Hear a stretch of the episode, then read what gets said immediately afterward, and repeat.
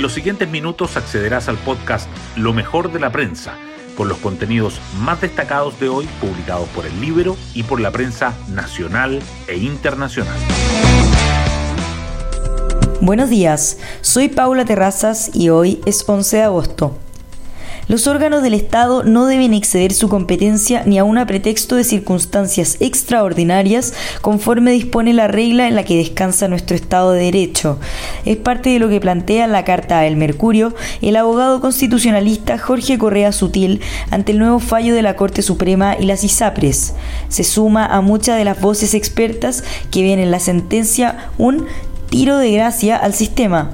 En el libro, el diputado Jorge Alessandri sostiene es una bomba atómica que pone una lápida al sistema. De esta forma, esta polémica viene a sumarse al complejo momento que vive el gobierno, que deberá hacerse cargo de las consecuencias en medio de la crisis que enfrenta por el caso convenios y un inminente cambio de gabinete. Hoy destacamos de la prensa. Gobierno se aferra a acuerdo administrativo para salvar a Jackson, pero centro político endurece tono. La acusación constitucional impulsada por la derecha sigue ganando espacio entre los diputados de centro. Joana Pérez dijo que sí hay fundamentos y Andrés Joanet agregó que la permanencia del ministro le hace mal al país. Además, el libelo volvió a dividir a las dos almas del oficialismo. El socialismo democrático aboga por un paso al costado de Jackson, mientras que apruebo dignidad lo blinda.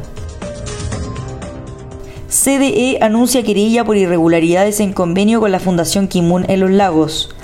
El Consejo de Defensa del Estado interpuso acción judicial, su primera por el caso Convenios, contra Diego Ancalao, Jaime Wincahue y quienes resulten responsables de los eventuales delitos que acredite la investigación del Ministerio Público. Mientras tanto, los fiscales siguen realizando diligencias y los consejos regionales de Biobío y de Los Lagos estudian pedir destitución de gobernadores. Presidente Boric vuelve a la calle, interviene en la marcha afuera de la moneda. El mandatario se saltó el protocolo, sorprendiendo e incomodando a sus equipos, y salió del palacio para hablar con quienes se manifestaban por el déficit habitacional. Megáfono en mano, Boric dijo que es importante que el pueblo esté organizado exigiendo sus derechos y agregó que no voy a dar mi brazo a torcer. Analistas ven riesgos en esta estrategia presidencial. En la portada del libro destacamos, los cinco ministros de la tercera sala de la Suprema habían presentado inhabilidades con ISAPRES. Distintos abogados consultados por el libro señalan que las aseguradoras de salud no hicieron valer estas inhabilidades en su momento y que no existe nada por hacer que tenga un efecto jurídico para revertir la decisión del máximo tribunal sobre el ajuste del precio por las GES sostienen que a lo más el hecho podría tener un efecto comunicacional, pues los ministros podrían verse beneficiados con las eventuales devoluciones que deban hacer las ISAPRES.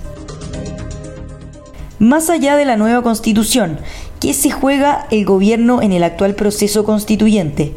El Ejecutivo ha mantenido más distancia que con la Convención, pero igual está atento al debate. Analistas señalan que el resultado del proceso puede influir en el futuro de la coalición oficialista, el proyecto político de su sector y el respaldo de base de apoyo. Cuatro meses del plan Calle sin Violencia en la región metropolitana. Homicidios caen 7%. Según cifras de la delegación presidencial, los asesinatos en la capital pasaron de 247 entre enero y julio de 2022 a 230 en el mismo periodo de 2023. Por estos crímenes han sido arrestadas 82 personas. Por otra parte, 1.848 prófugos han sido detenidos. El nuevo aire del expresidente Sebastián Piñera el mandatario que gobernó el país durante los complejos años del estallido social de 2019 y la pandemia de coronavirus, está de vuelta ante la opinión pública con el repunte de su popularidad en la encuesta CEP y su noticiosa propuesta de una alianza del centro con la derecha. Y así llegamos al fin de este podcast donde revisamos lo mejor de la prensa. Que tengan un excelente día.